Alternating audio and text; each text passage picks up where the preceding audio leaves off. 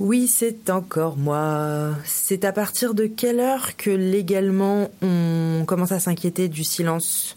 Parce que moi j'ai l'impression que passer 16 heures sans réponse, c'est ok de penser que tu t'es fait tuer. Non, non. Bon, en fait, je retire ce que j'ai dit. Attends.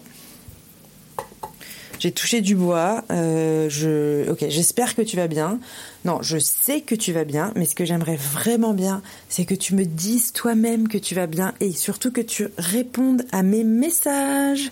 Ça se fait. Bon, écoute, euh, moi en attendant, j'ai trouvé le contact de ta pote par ta sœur. Merci Eugénie.